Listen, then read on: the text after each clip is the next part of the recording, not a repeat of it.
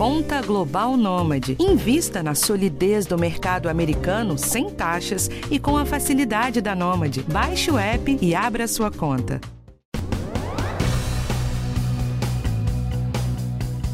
Mais de 80% da população vai ter dor na coluna em alguma fase da vida. Para você ter uma ideia, ela é a principal queixa nos consultórios médicos depois dos sintomas da gripe. E uma das principais causas da dor de coluna é a hérnia de disco. No Brasil, a hérnia foi a primeira causa de afastamento do trabalho no ano passado. Ela pode aparecer em qualquer parte da coluna, embora a mais comum seja a hérnia lombar, que dá aquela dor conhecida como dor nas cadeiras. Entenda o que é a hérnia de disco e como você pode tratá-la na nossa conversa de hoje com o ortopedista Ricardo Meirelles. O Dr. Ricardo é chefe do Centro de Doenças da Coluna Vertebral do INTO, o Instituto Nacional de Traumatologia e Ortopedia do Rio de Janeiro. Eu sou Valéria Almeida e esse é o podcast do Bem-Estar. Doutor Ricardo, bem-vindo. Bom dia, bem-vindo. É um prazer falar com vocês sobre um tema tão importante né, que limita a vida de tantas pessoas. Doutor, para começar, então vamos lá explicar, entender, a gente quer entender aqui o que é a hérnia de disco. Primeiro, para falar de hérnia de disco, a gente tem que entender o que, que é o disco, que é o disco que a gente chama intervertebral. O disco é uma estrutura em forma de anel que existe entre duas vértebras para evitar o contrato entre esses ossos e absorver os impactos do dia a dia. Já o termo hérnia, na prática médica, é utilizado para qualquer estrutura que saia do seu local de anatomia comum, né, através de alguma falha e avance para um local que não é o seu local de origem. Então, a hérnia de disco é quando o disco sai do seu local de origem e migra para um local que não é o local dele e que acaba comprimindo nervos ou outras estruturas. Doutor, toda hérnia de disco causa dor ou a pessoa pode ter hérnia de disco e não sentir nada? Nem sempre a, hérnia de disco vai causar dor. Tudo depende do tipo da hérnia, do tamanho e da localização. Tá? Existem hérnias para a parte da frente da coluna, na parte extrema lateral da coluna, que acabam não comprimindo estruturas é, importantes e não geram dor. Tá? Porém, o mais comum é a hérnia de disco ocorrer para a parte de trás, então é por isso que gera tanta dor, porque é exatamente aonde passam os nervos. E essa dor que você está trazendo aqui, ela irradia e a gente pode sentir em outras partes do corpo, né? Então, as hérnias de disco na região da coluna lombar, elas podem comprimir os nervos que estão caminhando para as pernas. Então, é muito comum em hérnias de disco haver alguma irradiação para as pernas, seja de dor, dormência ou até perda de força em casos mais extremos. Doutor, e tem algum fator genético associado ou a pessoa desenvolve sem que alguém da família tenha tido o problema? As duas coisas podem acontecer, mas alguns estudos já mostram que algumas pessoas, né, na sua parte embriológica, já vêm com genes que tornam os discos mais fracos. A gente tem que entender que o disco é, um, é em formato de anel e ele tem uma parede rígida externa, fibrosa, que a gente chama de anel fibroso, e ele tem no seu interior o que popularmente é chamado de gelatina, geleia, que é o núcleo pulposo, que de fato é uma substância cartilaginosa que absorve os impactos. Algumas pessoas é, apresentam discos geneticamente piores que não conseguem reter no interior desse disco a água. Água constitui parte importante do, do disco intervertebral. Então, nessas pessoas, o disco ele se torna mais frágil, mais quebradisco e há uma incidência maior de hérnia de disco. E tem alguma coisa que a gente possa fazer para evitar o problema num caso como esse, quando a gente já tem aí uma, um fator genético? Então, todas aquelas pessoas que têm alguém na família, ou que já foram operados da coluna, ou já tiveram uma crise de dor lombar intensa, cujo diagnóstico era hérnia discal, essas pessoas, para minimizar a chance de que ocorra com elas, elas devem tomar cuidados adicionais. São cuidados esses que toda a população em geral deve ter também. Quais são? Um bom controle de peso, realizar exercícios físicos regulares, não só exercícios aeróbicos. Muita gente acha que só ao fazer caminhada já está cuidando da sua coluna. Porém, o que precisa são exercícios também de força, para fortalecer principalmente a região da cintura, da barriga, das costas, para que com isso esses discos tenham um bom suporte muscular, os protegendo. Além disso, sempre manter uma boa postura, principalmente no trabalho, naquelas pessoas que passam horas sentadas. Você falou da postura. A posição na hora de dormir também interfere, doutor? A posição na hora de dormir, é, ela é variável, tá? De pessoa a pessoa. Sempre, a gente sempre recomenda que a pessoa tente dormir de lado, com um travesseiro entre as pernas, numa posição que seja mais confortável para ela. Tá? Geralmente, a pior posição para quem tem uma hernia de disco é quando deita de barriga para baixo. Tá?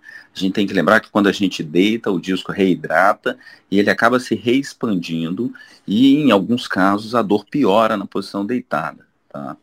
Então, quer dizer, num caso que a pessoa já tem a dor, dormir de barriga para baixo vai só piorar o sintoma que ela tem ali, né? Sim, geralmente é um, uma piora da dor e essa pessoa acaba que só consegue ficar naquela posição fetal, né, trazendo os joelhos é, ao encontro do tórax, que com isso a coluna abre um pouco e o espaço para os nervos aumenta. Então, acaba que a pessoa adquire a postura que é mais confortável para ela. Agora, doutor, qual é a orientação de exercício físico para uma pessoa que tem hérnia de disco? Tem algum exercício recomendado ou, ou algum proibido?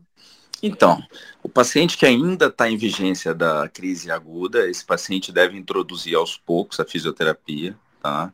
Na fisioterapia vão ser feitos exercícios de mobilização e de reforço gradual da musculatura da cintura, abdômen, coluna lombar e membros inferiores.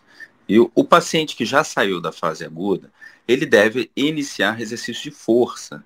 Esse exercício você consegue num pilates, na academia, são exercícios para fortalecer a musculatura dos membros inferiores e da região da cintura. Tá? É, exercícios proibitivos, numa fase aguda, são exercícios que apresentam impacto, né, como a corrida, exercícios que tem alguns pulos, salto. Esses exercícios a gente deve controlar tá, até que o paciente saia completamente da crise e já tenha algum grau de fortalecimento muscular que é importante lembrar que a musculatura é muito importante, porque é ela que vai absorver os impactos do dia a dia, né, e não vai deixar que esses impactos sejam transmitidos tanto para as articulações dos membros inferiores, quanto para, as estruturas da coluna, da coluna, incluindo os discos.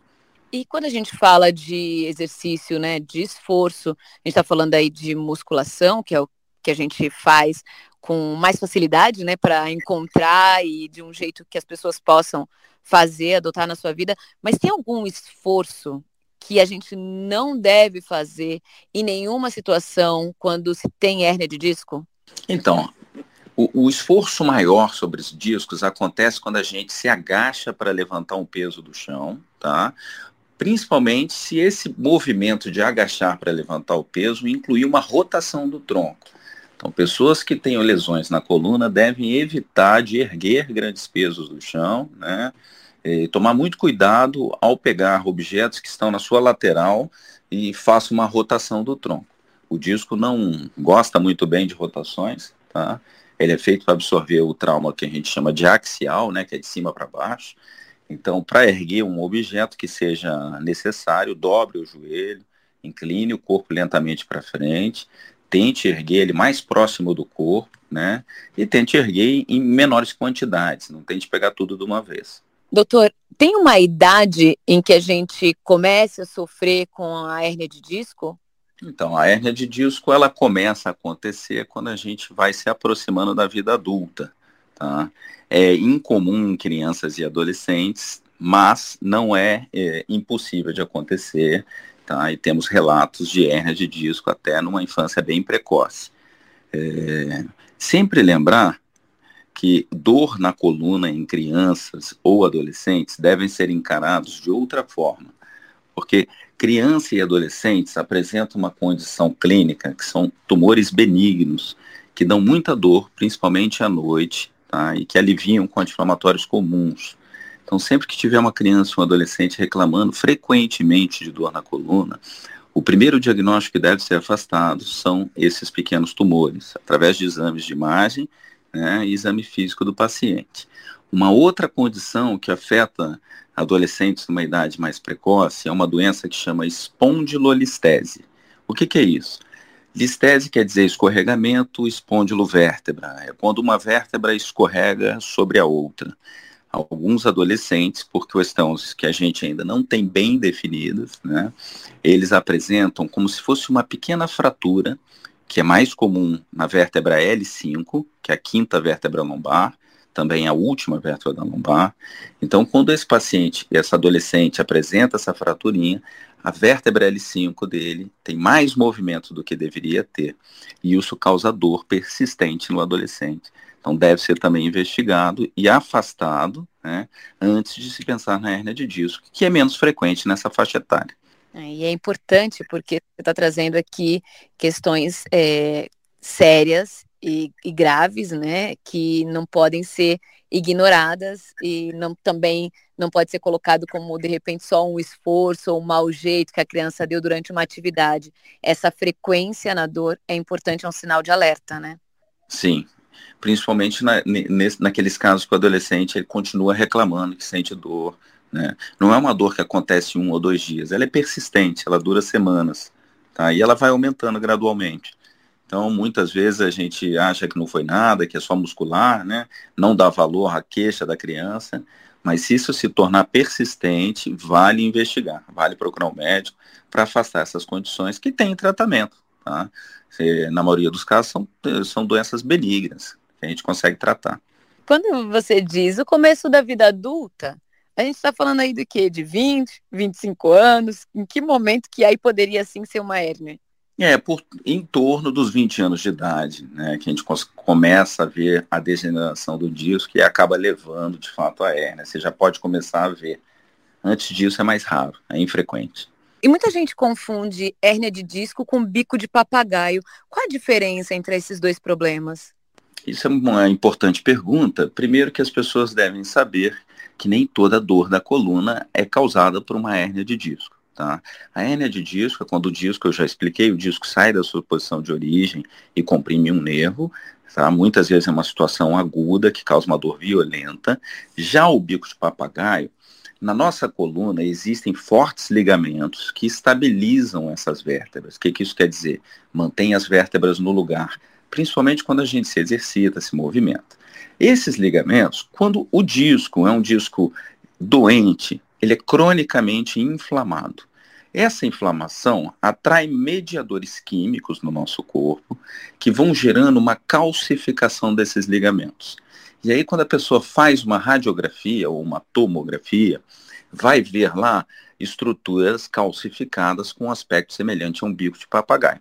Tá? Isso é comum em doenças crônicas da coluna, tá? que causam dor, sim, mas uma intensidade menor do que a hernia de disco. E quando você fala da dor, aí também traz aqui uma reflexão sobre a questão do uso de medicamentos. Porque muitas vezes a pessoa está com dor, toma analgésico para aliviar essa dor e de forma indiscriminada, muitas vezes. Qual é o problema disso, doutor? É, isso é muito comum, né, as pessoas buscarem com parentes ou por amigos, porque todo mundo conhece alguém que já teve uma dor intensa na coluna, já teve uma crise, e aí acaba buscando, seja direto numa farmácia ou com um, um vizinho, um remédio. O problema é que você pode mascarar, de fato, o início de uma herniação e até agravar o seu problema, né? E, e sem falar é, que se, às vezes você deixa de fazer o diagnóstico de outras condições. Né? Então é sempre importante buscar ajuda médica quando tem um caso de dor intensa ou um caso de dor crônica, que é aquela que passa aí de três semanas de existência. E num caso de um diagnóstico de hérnia de disco, qual o tratamento? A pessoa necessariamente vai ter que passar por uma cirurgia? Então, o tratamento da hérnia de disco, ele é basicamente clínico, tá? A cirurgia nesses casos é de exceção. Então, o que a gente faz é, o paciente que tem dor, ele tem um processo inflamatório em curso. Inicialmente, o que a gente faz é tentar controlar essa inflamação e, com isso, a gente lança a mão de medicamentos anti-inflamatórios, né, é, eventualmente relaxantes musculares, e dá início à fisioterapia. A fisioterapia é parte importante do tratamento, para tirar o paciente do que a gente chama do ciclo inflamatório. E também é, existe o procedimento de infiltração. O que, que é isso e quando que isso é indicado, doutor?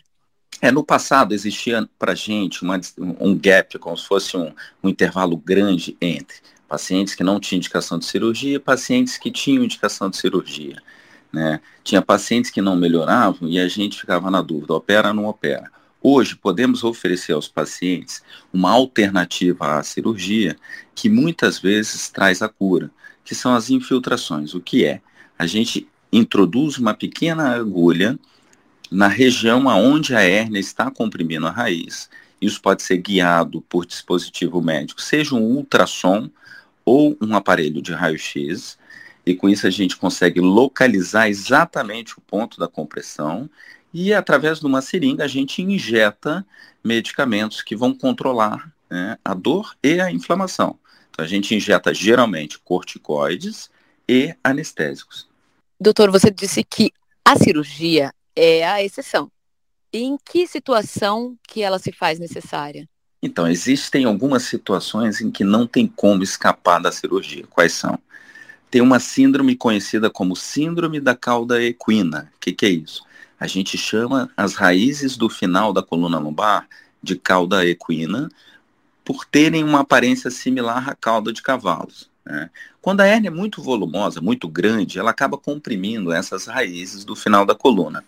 Com isso, a pessoa perde o controle dos esfíncteres. Então, o que, que isso quer dizer? Ela tem dificuldade de controlar urina e fezes, né? Ou dificuldade de urinar ou evacuar. Nessas situações, a cirurgia é indicada de forma urgencial. A pessoa tem que operada rapidamente, sob o risco de perder para sempre o controle né, neurológico desses esfíncteres.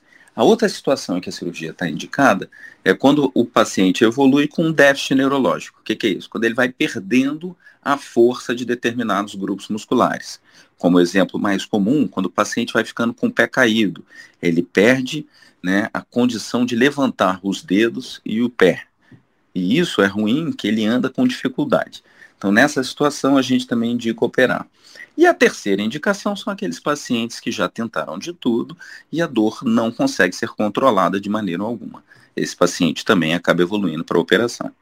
Doutor, muita gente Sim. teme a cirurgia de hérnia de disco porque acha que pode ficar sem andar. Isso pode acontecer? Então, tem, existem muitos mitos né, acerca da cirurgia de coluna. A cirurgia na região da coluna lombar, o risco de ficar sem andar não existe, porque não temos mais medula espinhal na região lombar. A medula espinhal ela termina geralmente ao nível de, da vértebra L1 ou L2, que são as duas primeiras vértebras da coluna lombar. Tá? As hérnias de disco na lombar mais comumente ocorrem ao final da coluna lombar. Então, esse medo não procede, tá? É, o risco que o paciente ocorre é de ter alguma dormência no trajeto do nervo a ser descomprimido, né? E muito raramente alguma fraqueza nos músculos que são inervados por esse nervo.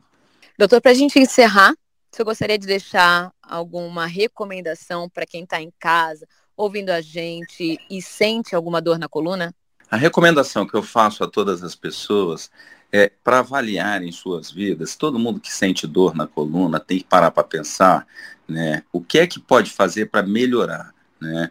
Hoje em dia as pessoas vivem uma vida estressante, né, o dia a dia é corrido, passam horas sentados. Então, assim, recomendo que melhorem a postura. A cada uma hora sentado, levante, circule, tá? Não passe mais do que esse tempo com as articulações sem se moverem. E pratiquem atividades físicas regulares, para que tenham um tônus muscular adequado né, para proteger a coluna e mantenham o seu peso dentro do limite adequado para sua altura. Esses conselhos podem te permitir evitar terem dores agudas na coluna e mesmo que elas venham, elas vão vir numa menor intensidade né, e vão ter uma duração menor. Doutor, muito obrigada pelas informações, por todas as orientações. Eu espero que essa mensagem chegue e sirva para que as pessoas tenham uma vida com qualidade. É um prazer falar com vocês e poder ajudar toda a população. Um grande abraço. Você acabou de ouvir mais um episódio do podcast do Bem-Estar, com produção de Adriana Soderi, gravação de Renato Faustino, edição de André Ferreira, direção e roteiro de Karina Dorigo e eu sou Valéria Almeida. Foi um prazer estar com você. Até a próxima.